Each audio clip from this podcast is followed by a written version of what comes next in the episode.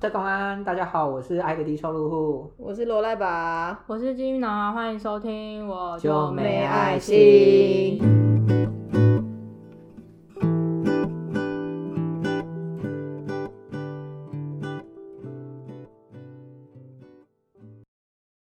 今年是二零二一年，我们第一次录音，嗨，大家新年快乐！新年快乐！但是我们刚刚很不快乐，对，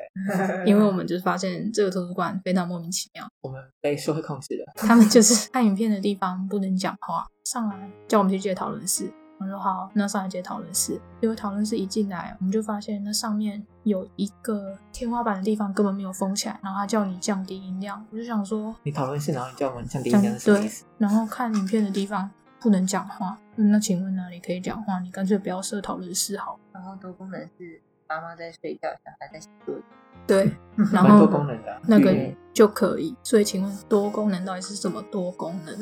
好，那就在就在我们的伙伴在查台北市的中低收入户申请的资格的同时，那我就来讲一下我们平常最常会遇到的几个福利身份。其实真的最常遇到的就是低收入户、中低收入户，还有身心障碍。然后如果他比较在乎老人权益的县市，通常老人的权益也会特别独立出来一块，然后那就是社工要比较常熟悉，然后甚至有时候就是做到会自动化反应的申请程序跟一些补助资格。然后如果你是低收，然后你是老人，是六十五岁然后好像，是低收老人，是有个延伸系列。然后我们现在连笑都这样，呵呵呵呵非常的压抑，因为我们真的觉得很怕吵到外面可怜读书的高中生。我觉得会不会到时候搜出来外面的哦音哦一都比我们还要大声？有可能。大家如果有看到标题的话，应该会知道我们等一下来谈，就是所谓的社会福利资格。我相信是很多社工或者是社会系、社工系毕业、社福系毕业的学生会知道的一件事情。然后，嗯，我们自己在工作的时候啊，都会遇到一些民众，他们就是很想要申请，或者是有些外人，他们就觉得说，哦，就是有低收啊，有中低收是一件很很棒的事情，也感觉有很多很多福利可以使用。但在我们的实际上的工作经验，好像不是这么回事。嗯，就像有些人可能会觉得说，我有低收、中低收的身份，那我就健保不用缴，嗯，然后学杂费减免，随时嗯你们看到各种什么奖学金啊、什么金啊、什么金的申请，好像都要有这个什么中低收的身份才可以申请到。在实际上，的确很多的补助的资格的基本条件就是你要有低收或中低收。但事实上，在我们工作的过程当中，除了它难申请之外呢，其实申请的过程你会碰到重重的障碍。从公所啊到社会局啊，到外人，到各种就是你想象得到的一些政府的潜质，或者是一些社会的控制。其实很多人会说什么哦，你有那个低收身份，哇，那你可以申请很多补助啊，然后你可以呃减轻很多负担跟压力。但其实在，呃，比如说像罗拉把工作的经验里面，其实首先你要申请过这个东西，就不是这么容易。对，因为大家的标准其实是蛮蛮蛮严格的的。好，我我先来练一段，就是低收入户的的要申请，它需要符合哪些法定的依据？首先呢，你的家庭总收入的平均分配给全家人口，每一个人每个月必须要在当地区公告的最低生活费一点五倍以下。好，听完这段就在想说，你到底在供什么东西呢？好，我先来解释一下什么是最低生活费。最低生活费呢，就是这个地区它公告每每一年每一个人可以支配所得的六十 percent。好，那我直接讲一个实际的数值，就是以台北市来说，一百一百一十年度，就是今年，每人每月在两万五千两百四十一元以下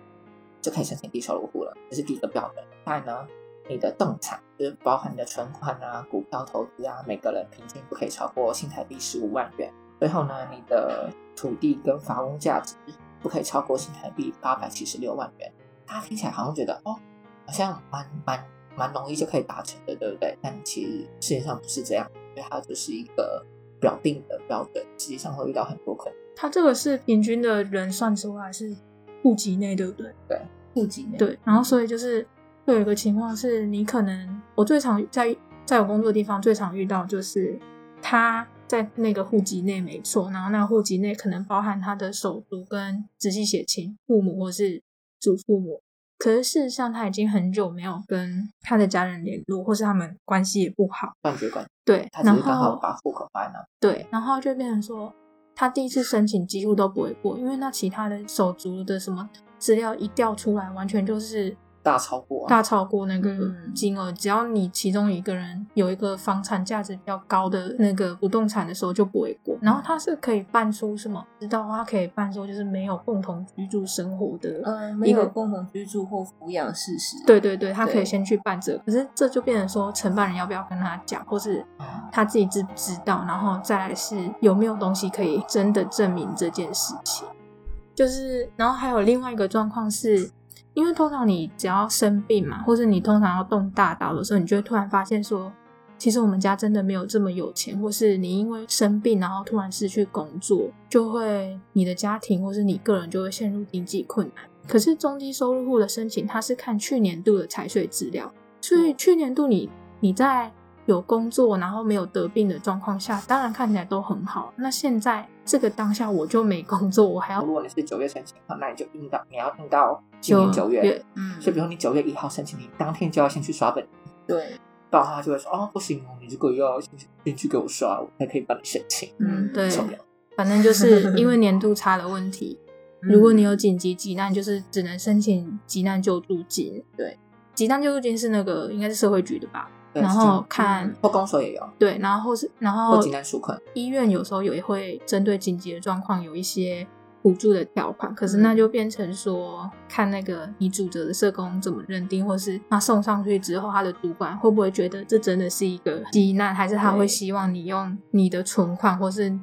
由你的家人。朋友来帮助你支付这个突然多出来的费用，所以其实要一定是先盘点你有的资源对之后，看你需不需要这笔钱，才会慢慢就是从第一从第一关就是先看你自己存款，然后一直算算算到第二步，算到第三步，然后最后才会算到说好，那你真真前面什么都没有，我会再评估说要不要给你这笔济济南救助金，金所以它其实审核的标准是蛮严苛的。所以就变成这个身份真的不太好取得了。那我觉得大家可以换一个角度想，就是这个人他可以取得这个资格，他前面已经经过这个 重重的难关。真的，对，那当然会看到一些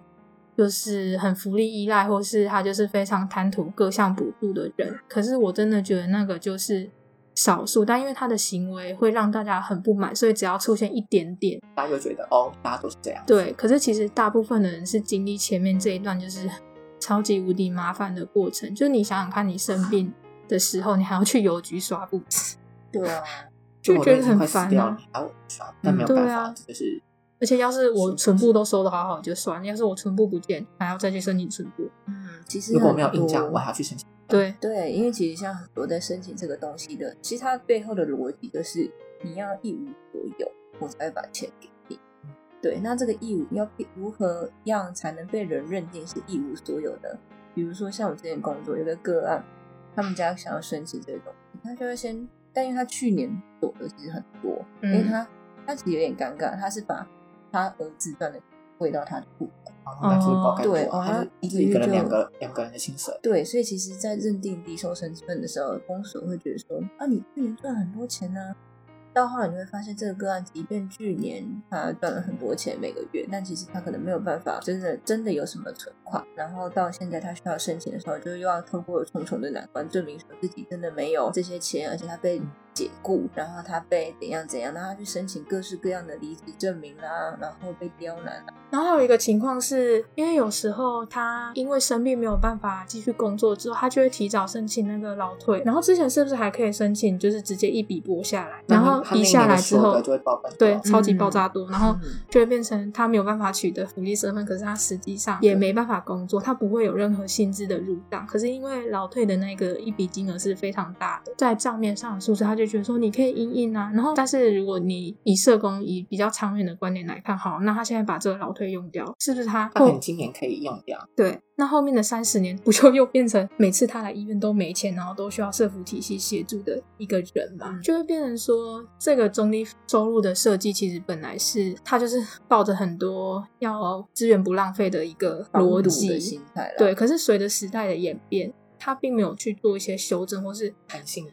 对或是当社会工作其实又越来越在强调说，你要看整个人的生命历程去帮他做一些服务，而不是只看这当下的状态的时候，整个福利体制的规定其实没有办法应应这种观点，然后就会变成社工其实已经看到他十年、二十年的生活一定会很惨，嗯但是这当下。只能够这样。对我们只能够这样子，然后而且还要帮他做一个会让他十年、二十年之后可能会很惨的一个决定一个决定。建议，对对，就是这当然你也可以再去填什么生父书，或是用其他的管道去证明说他真的的他真的需要这个福利身份，可是就变成说又是一个多的工作，然后大家可能想说，哎，那你就遇到一个啊，帮他申请有什么差？就是你会一年遇到好几个，然后而且手上你也不是只有中低收入户的这个个案。你有就是其他几百万个个案都要处理，你不可能每一件都发现是他是因为劳退才对啊，才丧失这个福利身份，他们而且有各种各种状况，奇怪，比如说他的他的哥哥拿走他的钱之后，就再也不回。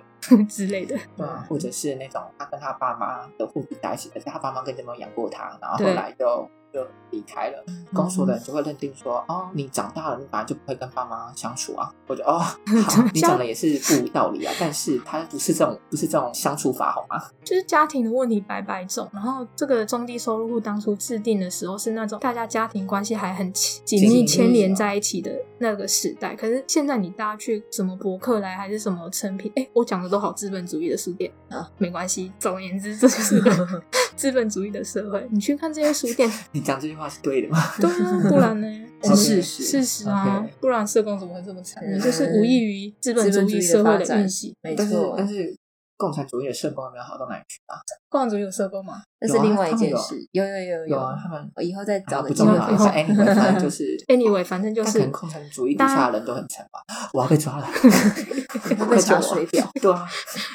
以后要是阿贡真的打过来，我们就这段拿去举发那个爱的低收入户，马上真的马上变那个，真的，然后我们就可以变成那个党团干部。真的，我们就变党干部，我们从此过着逍牺遥自在的生活。就是要牺牲踩着别人尸体往上爬，才对啊会在党堂胜利。没错没错我们，从这一步开始。对，好了，先从审判开始，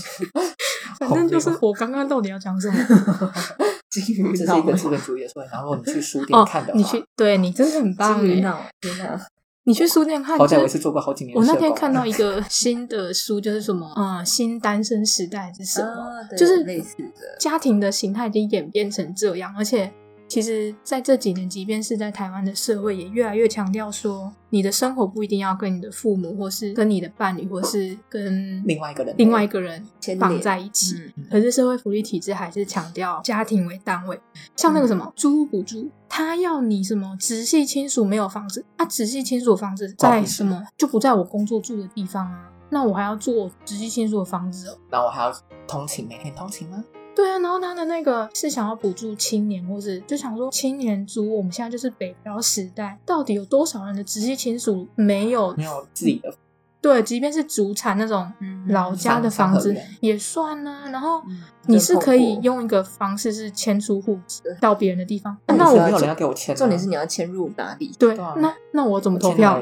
去高所，对啊，迁去哪里？我们我们有超多个案被租屋房东就是解约之后，户籍没有地方去，然后全部都落在区公所。对，就会去在户政，然后对啊就变成说，你每次去户政的时候，你都会被罚钱。去申请任何一项，比如说户口、户籍成本或者是干嘛的户口，你都会或身份证，你就是会被罚钱。但你根本不是自愿的，为什么因为他觉得他觉得你这边，他就是要警告你，你赶快给我搬走。你就是盯你，你就是那个就是有点像是他可以依法罚钱吗？对，可以啊他有依他是依什么条件罚？我我我不知道这件事情，但是我不知道他什么法，但是的确是有这件事情。哦天哪，我不知道。没关系，那你现在知道了，因为他就觉得说你你是不是比如说像很多的街友大哥大姐，他们可能不就是飘来飘去，然后最后就落在工作，嗯但办很因为他因为他申请公所福利的话，他一定要有户籍啊，不然他就是黑户欸对啊，他其实是在防堵黑户，然后，可是如果你今天，比如说我今天是那个睡在路上的大哥大姐们，但是我就是没有一个户籍，可是我今天可能又的确是需要申请，又又来了，就是社会福利的话，那嗯，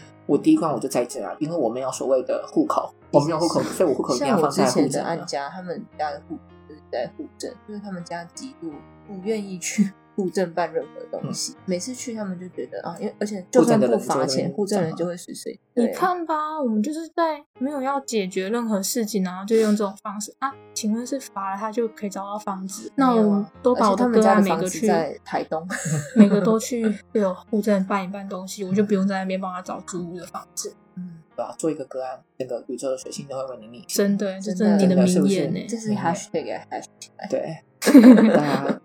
而且因为公所的人其实也会有一个态度是啊，我要节省国家资源，我要避免福利依赖或福利重复的使用。他们其实也是，他们的出发点其实也是对。对，因为他们的训练就是这样。对，就是资源比较浪费的前提下去帮助最需要或最值得帮助合理啊。在他的立场是对，就像老师会觉得说我要教好学生，然后警察会觉得说我要管好这个对抓到坏人。心师就觉得我要把病人保好，护理师就觉得我要嫁给医生。你不要乱 说，哎哎哎，我们说来点轻松的。我那天在我们那个医院，就是现在医院就几乎都有那个。防疫的人力就是要去门口过卡，或是哎，我又忘记我要讲什么。你要讲说你去发那个物资，这是乱乱讲的。我刚刚要讲什么？嗯，护理师，护理师，他刚前面在讲护理师。然后我去站门口的时候，那时候就那个人就跟我聊天，他就说，他就讲到后面讲一句，我就真的完全不想跟他聊。我才第一次跟他见面，然后不认识他是谁，只知道他是我们院内某单位的工作人员。他就跟我说：“哎，你三围多少？”不是，哎。你来医院工作很好，你这个年纪在医院很好认识医生。我就想说，我说我要认识医生吗？你们不知道医生有多难相处，是不是？如果他拿我解剖怎么办？医生都是一群死医，乱骂人，乱骂人。对啊，我就想说，我真的觉得医生不是世界上很好相处的族群。嗯，真的。嗯 天哪，现在在站几点？好，这是个人个人觉得。对，就是我就希望如果有好相处的医生，还是可以跟我们聊天。推荐哦。哎，我等下除了护理长之后，还可以讲一下我在门口遇到的烂事。我真的觉得医生很多非常失能，让人受不了。Anyway，我们又要讲讲回那个。其实我之前在研究所当大学助教的时候，我有给他们做过一个类似这样子的练习。反正就是那时候做过一个作业，是我让呃演那个助教班的学生去学着扮演某个角色。那这个角色要在校园内，不是低收，就是在校园内申请某些他可能需要的资源或东西，奖学金啊，或者是他是外籍生要申请宿舍啦，或者是他是外县市的学生他要申请什么 Lady Coco 啊，他们。不一定都是来自外县市，他们有些是台北人，就是通勤上上上下学而已。最后住隔壁大安区，对天就是天龙国的朋友们，我让他们去做这样的一个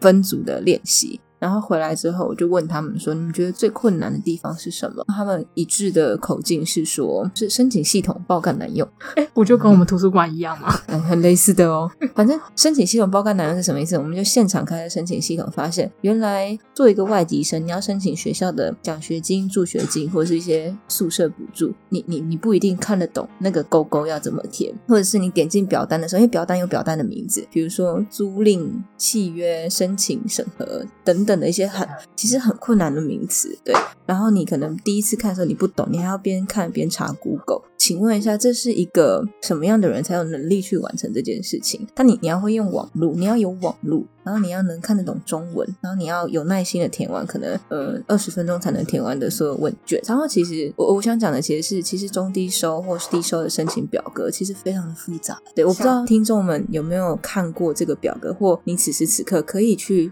试着打开那个表格，它有非常多的表单要申请，要一个人只身前往公所申请这个东西，其实是非常困难的。就是对啊，那个表表格就是有够难申请的，而且那个字根是你要看得懂。然后像像我有个例子是个个案的小朋友，他可能是刚好要上高中了，然后就是他某天就是好像是要申请某个助学金还是什么的，拿着那个表单，然后他就跑去银行去申请那个钱还是证件，然后我就问他说。你为什么不去 Seven 或是去全家申请就好？因为那个好像是只缴钱就可以的，所以去 Seven 也可以。他就说，可是上面写临柜耶，临柜的意思不就是说我一定要去银行的柜，就是柜台前面吗？我现在想说，哦，原来是有人不懂就是这件事情的，所以不要想的好像就是我们平常大家觉得习以为常的事情，那是因为我们可能从小或是有时候就是会有一些经验。那你第一次遇到这个经验的人，你可能就真的不知道怎么反应。像像我刚刚的小朋友一样，他看到临柜，他就觉得他要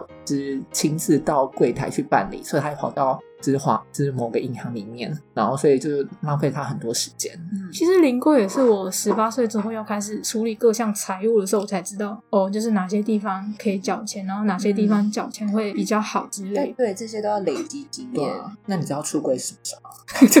Anytime，anytime 抱歉，岔开了。你想要跟你觉得安心的时候，好对，哇哦，突然变成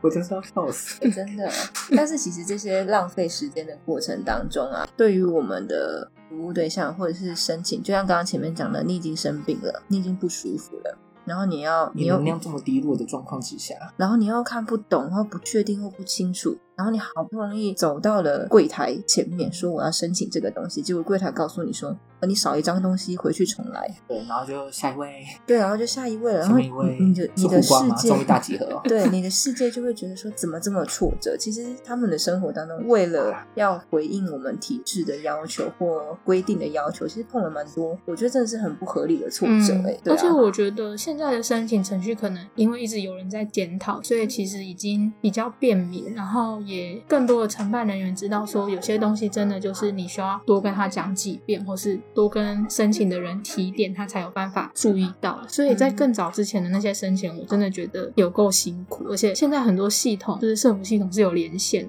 或是你打电话去别的单位问，人家也会查得到，就他可以是经过一些看得到重重的难关，对他可以查得到。以前都是纸本的时候，我真的不知道这件事情要怎么做。真的，然后那讲完好了，假设我们现在帮他们申请到，无论是中低收还是身心障碍者，或是其他的福利身份好了。然后其实我觉得那个过程，你真的要去使用那些福利，也真的是蛮要看人脸色。然后反正呢，金玉脑的在工作的地方有一个业务叫做申请中低收老人的假牙补助。然后他的那个规定就是，如果是中低收入的老人，应该是六十五岁以上吧，没记错的话。对，六十五岁以上。对，然后身心障碍者五十五岁以上就可以申请社会局补助你制作假牙的费用。然后他那个程序是你要先去挂医师的诊，然后医师会开给你诊断书，说应该要做哪些地方的牙齿，然后你再拿来社工这边，社工会帮你送社会局审核跟送检。然后所以社会局他审核完之后会寄一份公文到申请人家，你通过喽，你可以去做假牙了，社会局会补助你。那你可以再拿那个公文回来，再跟医师挂号。医师看到那个公文之后，他才会开始做这个假牙。那这个假牙它其实还有一些规定，是你新做的假牙五年内，呃，同一个位置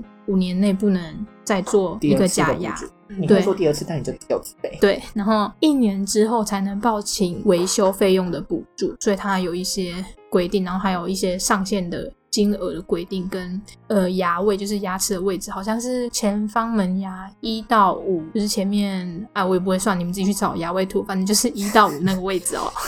还要会看牙位图。对好好辛苦。一到五那个位置哦，你只能你可以做白色的那种，就是白色的假牙，还是瓷牙，但是后面的位置你只能做金属的，就是那种有颜色的、亮亮的那一种这。是最便宜。好像还要连续几个位置什么之类的，一定只能做活动夹，不能做固定夹之类的这些规定。反正呢，就是因为这个过程大概两个礼拜，所以有一次有一个奶奶她拿到诊断书之后呢，她就来跟我讲说，嗯、你可不可以就是早点帮我送，因为我的牙齿真的痛到很痛。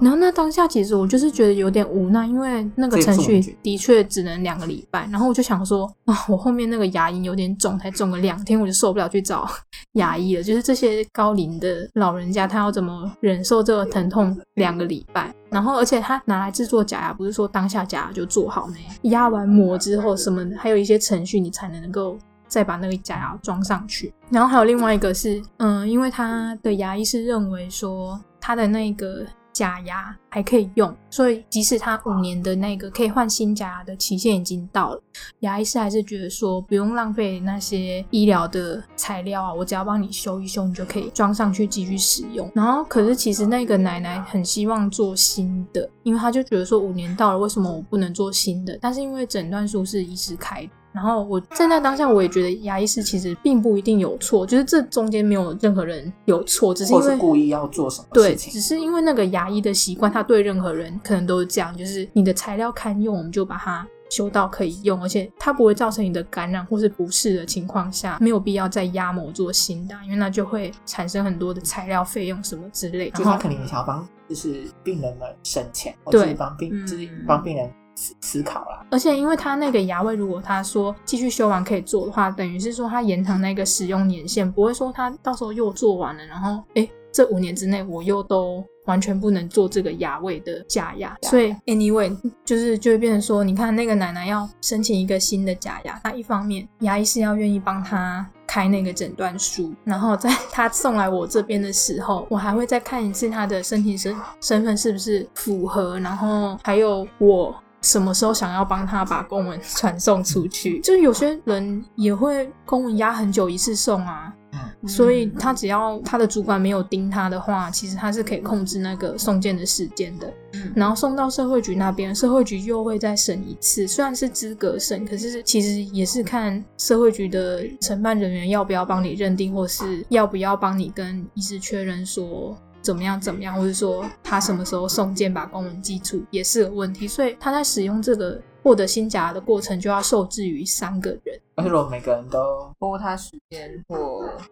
或故意要整他的话，通常是不会啊，通常是不会啊但很多，但真的，因为每个人他都除了这个业务以外，他一定还有其他的事情要做，对啊，那很难去确保说，就是每一件事情都 on time on time on time 接的刚刚好。然后所以像譬如说像奶奶的牙龈已经发炎到对啊烂掉了，然后但是还是要等。或是说像跨年度的时候最尴尬，因为有时候是你这边送出去没有问题，可是可能到别人那边的时候又跨年度会有怎么样，或是你公文送出去，但是主管不批的时候，你就会啊死定了，就是而且跨一个年度，你会计账就要重新用了。好，反正就是其实真的不好用。如果你今天是自费，你想多快就多快。你如果是 自费的话，牙医是敢跟你说什么五年的期限虽然到了，但是你就拿钱砸他脸上，对啊就帮你做。你就根本不用讲那么多，你只要说你要做什么就好了。对啊，所以其实。嗯就会变成说，这个福利身份真的就是不是很好玩的事情、欸，但大家不要想要一直得到，好不好？大家不要去申请？没有啊，你有需要还是申请？有需要当然要申请，但是我觉得在这个过程当中，我们想讲的是，当你得到这个福利身份之后，其实后续接踵而来的是社会控制啊，社会各种难对关啊，很多你要面对科你有很程啊，多自由就会不见。被剥夺，因为你没有办法做选择，你只能被选择在这个福利输送带上，就是被一关一直关的送下去，对，很像罐头。就我觉得没有那么多因为得到这个福利身份而过得很爽，然后很浪费的人啊。嗯，当然，就是你看到个案的时候会觉得，呃，不是，我不是说我的个案，我是说那些会特别浪费的那些特例的时候，你当然会觉得很不爽。好，然后就是爱的低收入户这边可以再补充一个，就是社会福利受制于人的状况。曾经有遇到一件事情是，就是我这个个案他可能生了很很特很特别的病，然后他就是必须待在家里，然后没有办法工作。然后有时候家里面有一有一个人生病，不代表只有他不能工作，因为他一定会有另外一个主要照顾者，所以那个主要照顾者也没有办法工作，因为他不需要照顾他，这样才可以就是省钱嘛，要给他就是无微不至的照顾。然后因为这个家本来是一个算是小康的家庭，但是因为这个意外或是因为这个重病，导致这个家庭就开始家庭中。是中落这样子，家道中落。于是呢，我就是可能要帮他们申请一些社会福利，可是卡在他们真的家里面有有双亲某某一方还有持续在工作，可是这个双亲某一方其实已经跟这家庭一点关系都没有了，就是他可能已经跟这家庭这个关系，就是这这个家就是关系非常不好，可能彼此有一些保护性的议题。对，然后要帮我申请的时候，就是我可以就是包含比如说身心障碍。身身心障碍者的生活补助啊，然后呃居家照顾啊，就各种资源我都可以帮他省钱，但偏偏就是低收入户跟中低收入户这一关没有办法过，因为真的没有办法，因为他们的确某一方有有薪水，然后虽然说已经帮他们申付了，但是在审查上就是没有办法通过，那就导致这个家最后就是疯狂的到各个层级去澄清，可是不管怎么澄清，最后还是会一层一层的拍到我手上，可是我真的没有办法，我已经没有任何方式可以帮助他们了，然后所以所以所以最后也只能就是也不能讲摆烂啦，但是就是我可以做的事情都已经做了，可他们家的状况并没有因为这个福利而好转，因为这样子就可以申请到所谓的社会福利的身份，